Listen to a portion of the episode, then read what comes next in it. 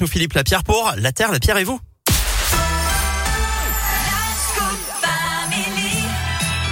Et c'est Noël, enfin presque. J-8. Et aujourd'hui, on fait comme chaque jour un petit décompte de Noël et on va parler euh, de menu, euh, Philippe. Hein oui, hein, c'est l'un des sujets de discussion les plus importants pour les fêtes de fin d'année, le repas de Noël. Il y a la dinde au marron, bien sûr, euh, dans la région. Il y a aussi le gratin de cardon ou encore la bûche.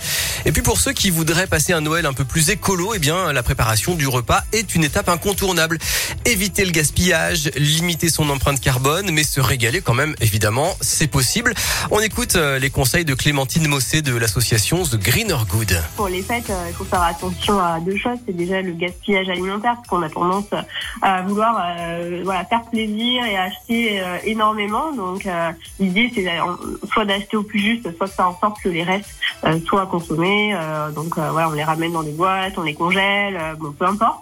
Et après, bah, sur le contenu du repas, là, on peut trouver aussi en ligne énormément de recettes. Donc je peux vous en citer quelques-unes.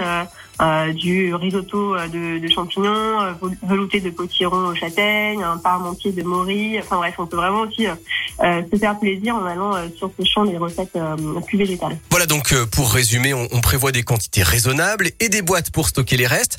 On peut donc aussi essayer de réduire un peu la viande qui en général, c'est vrai, a une empreinte carbone plus élevée que le végétal en innovant avec des recettes originales. Pour le velouté de potiron aux châtaignes par exemple, eh bien dans une cocotte avec du beurre fondu, vous jetez des dés d'oignons et de céleri. Vous laissez revenir pendant 5 minutes. Vous ajoutez ensuite les marrons et vous laissez revenir à nouveau à feu moyen pendant 5 minutes. Puis vous mettez les cubes de potiron. Vous mélangez. Vous versez du lait et un bouillon de volaille. Vous faites cuire 30 minutes à feu moyen. Ensuite, vous mixez et vous servez bien chaud avec euh, du thym et des graines de courge. Voilà des idées à retrouver sur radioscoop.com et sur votre appli. Bon appétit. Merci Philippe, comme d'hab, oui, vous venez de le dire, mais c'est dispo sur notre site euh, maison radioscoop.com. On vous souhaite donc en effet un bon appétit et joyeux Noël. Restez avec nous sur Radioscope. Juliette Armadet arrive et Just